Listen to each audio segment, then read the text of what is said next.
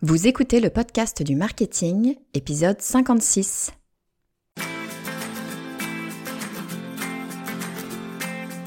Bonjour et bienvenue. Je suis Estelle Ballot et je suis ravie de vous recevoir sur le podcast du marketing. À chaque épisode, je vous propose d'analyser les techniques marketing qui marchent, pas à pas et très concrètement, pour développer votre activité. Je n'aime pas vendre.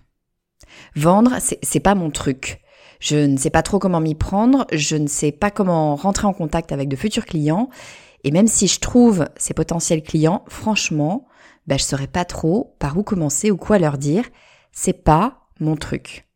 Il y a des personnes qui font ça très bien, j'ai d'ailleurs beaucoup d'admiration pour elles, mais ce qui est sûr, c'est que c'est pas mon truc. Pourtant, franchement, je suis pas timide et je manque pas particulièrement de confiance en moi. Je crois que c'est juste une question de personnalité.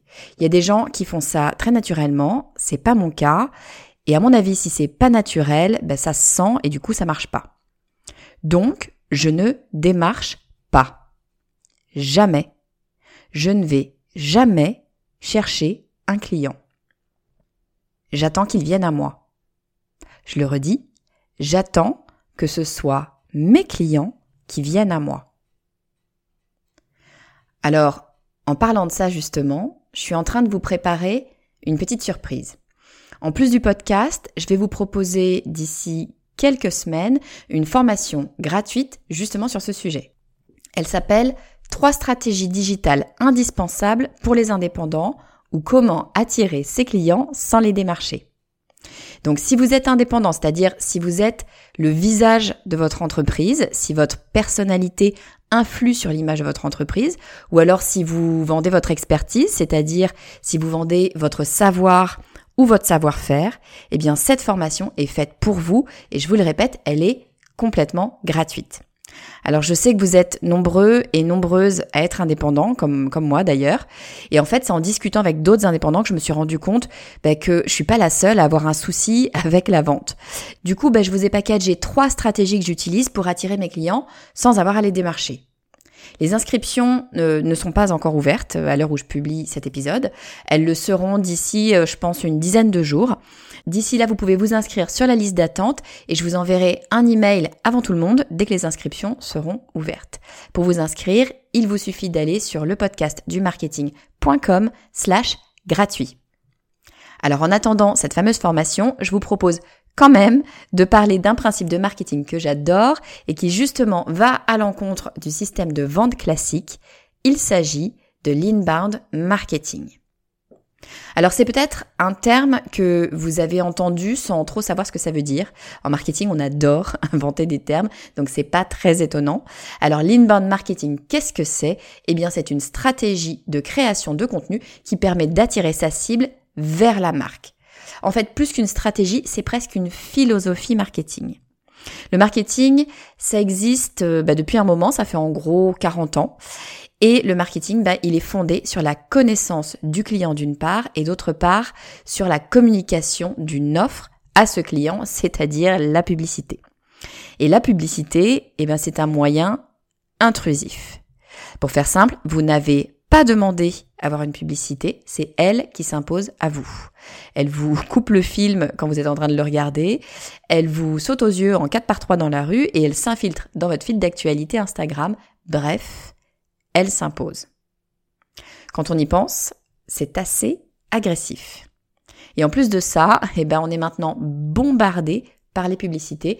Notre cerveau n'a jamais autant reçu d'informations qu'aujourd'hui. Et à force, bah, bah, on en a marre. On en a eu marre parce que cette publicité est devenue trop intrusive, justement. Elle est devenue tellement intrusive qu'elle s'invite dans notre intimité, elle s'invite dans nos foyers, on reçoit des coups de fil non sollicités. Avant c'était uniquement sur les fixes, maintenant c'est aussi sur les portables. Et puis on reçoit bah, des emails qui sont eux aussi non sollicités, c'est-à-dire des spams. On a même créé une loi pour que ça s'arrête, il s'agit de la fameuse loi RGPD. Alors que dit cette loi? Elle dit que pour contacter directement une personne, il faut d'abord avoir son accord, il faut avoir sa permission. C'est ce que Seth Godin, qui est l'un des papes du marketing, a appelé le permission marketing, c'est-à-dire le marketing de la permission. Donc le permission marketing, ça permet de ne toucher que les personnes qui sont prêtes à entendre votre message. Même mieux, ce sont les personnes qui veulent entendre votre message. Donc d'une part, on n'est plus du tout dans un schéma agressif, et d'autre part, c'est beaucoup plus efficace parce qu'il n'y a pas à attirer l'attention de l'audience, c'est elle qui vous sollicite et qui vous dit, mais raconte-moi quelque chose. Inbound marketing, marketing de la permission, il y a des petites nuances, mais franchement, c'est à peu près la même chose. Le principe est simple, on renverse complètement la logique. On passe d'une communication intrusive à une communication non intrusive. C'est pas la marque qui s'impose au consommateur, c'est le consommateur qui vient chercher la marque. Et quand je dis que c'est un changement de philosophie du marketing, je pèse mes mots. L'inbound marketing, c'est donner avant de demander. Alors pour tout vous dire, je fais partie de ces gens qui aiment trouver du sens dans ce qu'ils font. Euh, je fais partie de ces gens qui veulent avoir un impact positif si possible, ou au moins ne pas avoir un impact trop négatif.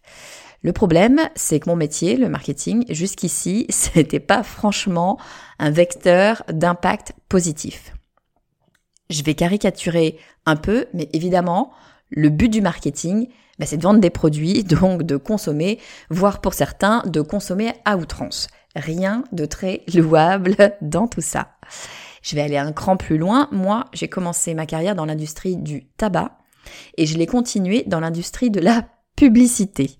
Donc oui, hein, on est d'accord, rien de d'extrêmement positif dans tout ça.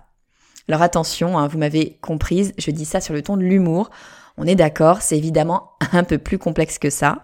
Euh, personnellement, je ne regrette absolument pas mes années dans le tabac et dans la pub.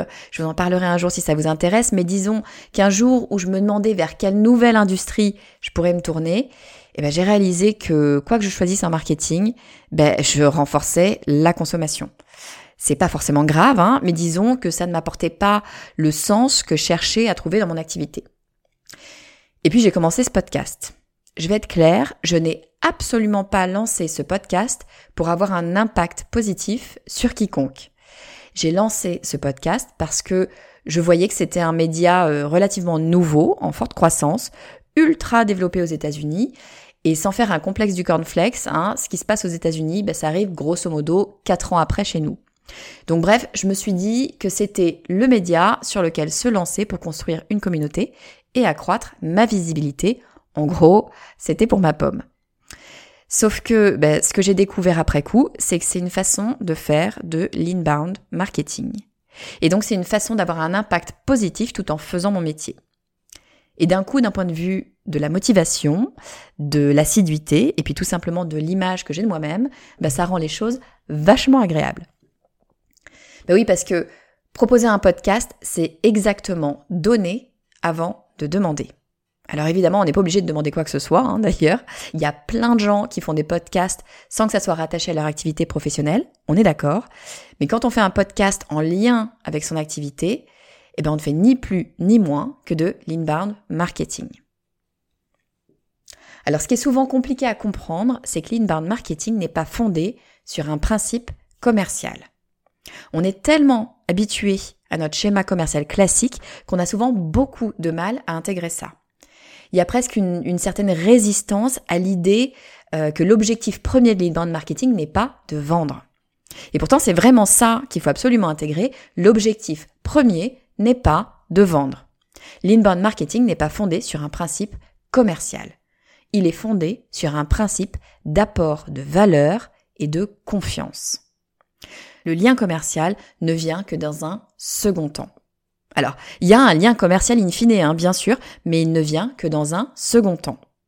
Mais ce lien commercial, eh ben, il est extrêmement fort parce que précisément, il est fondé sur une relation de confiance et une expertise avérée. Alors franchement, une fois qu'on a compris ça, ben on regarde l'ensemble de l'histoire du marketing différemment. Bon ok, j'avoue, c'est peut-être parce que je suis un petit peu passionnée par le sujet, hein, mais en tout cas, c'est vraiment un changement de paradigme pour le marketing. La base, c'est l'apport de valeur et la confiance. Vous comprenez pourquoi j'ai bien aimé ce principe, moi qui cherchais du sens, ça commençait à m'intéresser. Alors concrètement, à quoi ça ressemble une campagne d'inbound marketing? C'est quoi la séquence d'une campagne d'inbound marketing? Pour moi, il y a quatre grandes étapes. C'est ma vision hein, de l'inbound marketing. Ça a probablement été théorisé autrement par des chercheurs, mais voilà comment moi je la construis. Première étape, on va générer de l'intérêt. Le fait de délivrer de la valeur, c'est-à-dire de, de la connaissance au sens large du terme, donc le fait de délivrer de la valeur va attirer une certaine audience, on va générer de l'intérêt. Ensuite, on va construire sa crédibilité. C'est le début de la relation à proprement parler. La qualité de la valeur apportée va vous mettre dans la position de quelqu'un ou, d'une marque en qui on peut avoir confiance. C'est une phase de nurture en anglais, donc on va nourrir la relation. Troisième étape, on va transformer cette audience en communauté. Quand je dis communauté, je l'entends au sens fort du terme, c'est-à-dire en un groupe qui a créé un véritable lien. Pour faire ça, eh ben, on va échanger avec cette audience, on va rentrer en discussion avec elle. L'audience va être active, faire des actions physiquement. En anglais, on dit engagement. Donc là, on est dans une relation encore plus proche puisque l'audience est physiquement impliquée. Et puis quatrième étape, c'est l'étape de transformation, c'est l'étape où une partie de la communauté va devenir client de votre offre. Une partie seulement bien sûr, hein. tout le monde n'est pas voué à devenir client. Et alors pour quelle raison est-ce que euh, ceux qui deviennent clients deviennent clients? Eh bien, ils deviennent clients parce que vous leur avez apporté énormément de valeur et parce que ces personnes ont toute confiance en vos compétences pour leur apporter encore plus de valeur. Bon, mais alors, comment est-ce qu'on fait pour construire une stratégie d'inbound marketing? C'est quoi les prérequis? Qu'est-ce qu'il faut faire? Alors, toute première chose, vous allez voir, rien d'original, hein. j'ai l'impression de le redire littéralement à chacun de mes épisodes. Toute première chose, il faut connaître son audience. Il faut connaître son audience parce que si on veut pouvoir attirer son audience, c'est-à-dire la toute première étape de notre séquence d'inbound marketing, si on veut pouvoir l'attirer, il faut que l'on résolve un problème. Il faut qu'on réponde à la question quel est le problème de notre audience?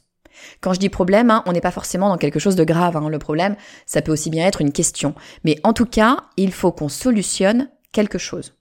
On apporte la réponse à une question, on éclaire une zone d'ombre, on simplifie quelque chose de compliqué, enfin, vous m'avez comprise. Pour ça, évidemment, bah, il faut connaître son audience, il faut comprendre ce qui la gêne, ce qui l'empêche, ce qui lui donne envie, il faut connaître son audience. L'exercice du persona prend tout son sens ici. Si vous ne savez pas ce qu'est un personnage, je vous invite à écouter l'épisode 13 du podcast du marketing. Et si vous ne l'avez pas euh, déjà fait, je vous conseille de bloquer deux heures dans votre agenda pour donner vie à votre persona. Ça changera vraiment beaucoup de choses pour votre business, à commencer par identifier le problème de votre client. Alors une fois qu'on a identifié le problème de son client idéal, évidemment, on va y apporter une solution. C'est cette solution qu'on va décliner en contenu. C'est cette solution qui est la valeur que vous apportez et la raison pour laquelle vos clients viennent à vous. Vous offrez un savoir que recherche votre audience. Alors si je prends l'exemple du podcast du marketing, les personnes qui l'écoutent sont évidemment euh, diverses, mais disons que c'est principalement soit des créatrices ou des créateurs d'entreprises qui ont besoin d'aide pour trouver les meilleures stratégies de marketing digital à appliquer pour leur entreprise, soit des responsables marketing qui souhaitent rester au fait des dernières techniques euh, marketing. Dans les deux cas, ces personnes ont besoin de connaître les techniques marketing qui marchent pour développer leur activité. C'est la solution que le podcast du marketing propose et qui est déclinée en une stratégie spécifique par épisode. Si on prend l'exemple euh, d'une coach sportive qui a pour audience, par exemple, des jeunes mamans qui travaillent, disons, eh ben, leur problème, c'est qu'elles n'ont pas le temps d'aller à la salle pour faire du sport ou de sortir une heure euh, pour faire un footing. Mais elles veulent absolument rester en forme.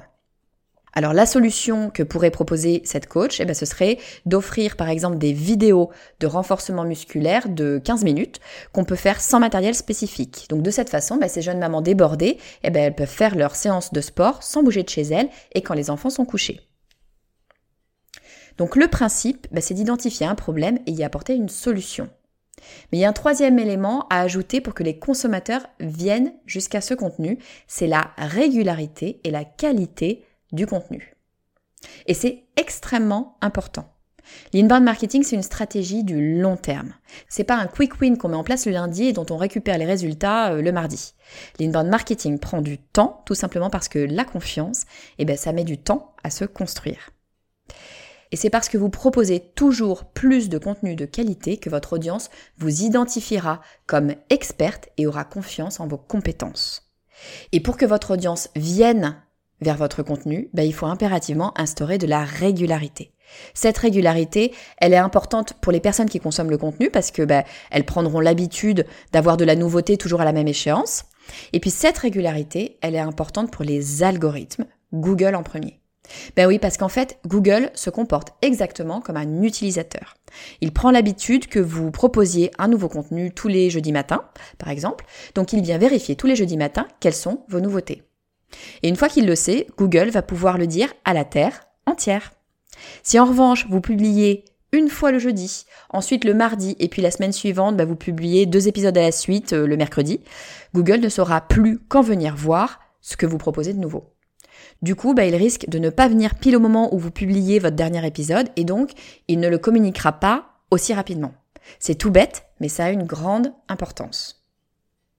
Bon, c'est bien beau tout ça, mais je vous vois venir de loin, vous êtes en train de vous dire, c'est pas logique son truc. Ok, l'inbound marketing est fondé sur l'apport de valeur et de confiance. Ok, très bien, c'est très sympa tout ça. Mais la dernière phase de la séquence inbound, c'est quand même bien la conversion. Et on est bien dans un business, hein, il faut à un moment donné euh, qu'on gagne notre vie. C'est pas un hobby tout ça, on est bien d'accord. Oui, sauf que si on donne gratuitement la solution au problème, si on donne toute cette connaissance gratuitement, ben personne ne viendra nous payer pour notre service. Alors attention, fausse croyance. Très franchement, j'ai fait exactement le même raisonnement la première fois que j'ai entendu parler de ce modèle, mais la réalité, ben c'est que c'est pas vrai. En tout cas, c'est pas vrai pour tout le monde. Alors oui, il y aura des personnes, c'est même la majorité, il y aura des personnes qui ne passeront pas à votre offre payante parce que l'offre gratuite leur convient très bien. Et c'est très bien. Ces personnes-là, ce ne sont pas vos clients de toute façon. Ces personnes-là n'étaient pas prêtes à investir pour résoudre leurs problèmes. Et c'est très bien, il n'y a absolument aucun jugement là-dedans. Ce sont des personnes qui ont un problème, qui veulent une solution, mais qui ne sont pas prêtes à investir de l'argent pour cette solution. Elles sont en revanche peut-être prêtes à investir euh, leur temps, mais pas leur argent. Et c'est ok. À nouveau, ces personnes n'auraient de toute façon pas été vos clients, mais vous avez pu les aider, vous avez eu un impact sur elles. Fine. En revanche, il y a des personnes qui valorisent votre savoir, qui ont confiance en vous, qui ont ce même problème et qui veulent des résultats le plus simplement et le plus rapidement possible. Et c'est ça que vous proposez dans votre offre payante. Alors ça peut prendre différentes formes. Hein. La plus courante, c'est de dire, vous pouvez le faire vous-même, vous trouverez dans mes contenus tout ce qu'il faut pour vous aider, mais franchement, ce sera mieux fait et plus rapidement si c'est moi qui le fais pour vous. Ces personnes ont confiance en vous et en vos compétences, elles sont bien évidemment déjà conscientes que vous le ferez mieux qu'elles, et elles sont prêtes à payer pour cette qualité et cette rapidité. Donc on a bien un système vertueux dans la mesure où proposer votre savoir gratuitement vous a permis de vous faire connaître de votre audience. Votre offre gratuite va avoir un impact positif sur des personnes qui n'auraient de toute façon pas été vos clientes et elle va construire la confiance indéfectible qui fait que vos clients vous choisiront vous et pas quelqu'un d'autre pour une offre payante. Vraiment, je vous le dis, j'adore ce modèle. Et je suis vraiment très heureuse d'avoir construit mon activité actuelle autour de ce modèle. Non, parce que ça peut paraître un peu anecdotique comme ça quand je dis que ça va me permettre d'avoir un impact positif sur des personnes qui n'achèteront jamais mon offre payante. Mais en fait, sincèrement, ça n'a rien d'anecdotique parce que tous les jours, je sais que ce que je fais a un impact positif sur d'autres personnes. Et ça, eh bien, ça donne du sens à un métier qui jusqu'ici n'en avait pas vraiment. J'ai toujours aimé ce métier, hein. le marketing c'est vraiment un truc qui me plaît, mais juste ça n'avait pas de sens au-delà du fait de faire mon boulot. Là d'un coup, ça a un sens. Et ça, c'est à la fois une motivation énorme parce que ben, je vous cache pas que j'ai bien souvent envie de faire autre chose que d'enregistrer un nouvel épisode de podcast à 1h du matin parce que je suis à la bourre. Hein. Donc dans ces cas-là, être consciente de l'impact du podcast du marketing, c'est une véritable motivation. Et puis on va pas se le cacher, hein, de façon un peu égoïste aussi, c'est une grande source de fierté. Quand je reçois des messages de personnes qui m'écoutent et qui me disent que je les accompagne dans la construction de leur projet de vie, ben ouais, je me sens un peu fière. Et il y a de quoi Parce que ça a un impact. Certaines personnes deviendront clientes et la majorité ne le sera jamais, et c'est très bien comme ça. Allez, je vais clôturer l'épisode là-dessus. Enfin, pas tout à fait. Ce dont je me suis rendu compte en expliquant le concept d'inbound marketing à mes étudiants de master, c'est que c'est pas toujours si évident de passer du concept à la réalité. En fait, le principe commercial est tellement présent, tellement ancré en nous, qu'on a très vite tendance à y revenir, par exemple à présenter notre produit au lieu d'offrir de la pure valeur. C'est une vraie gymnastique à mettre en place, faut vraiment se poser pour comprendre son client, identifier son problème, trouver la solution et décliner le contenu qui en découle. Si vous avez envie de tenter l'expérience, euh, ça ne veut pas nécessairement dire faire un podcast d'ailleurs. Hein.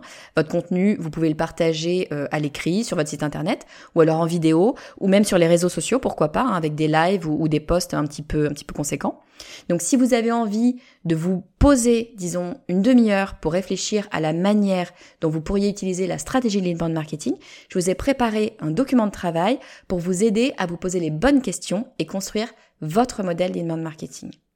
Pour le télécharger, c'est comme d'habitude le podcast du marketing.com slash cadeau 56.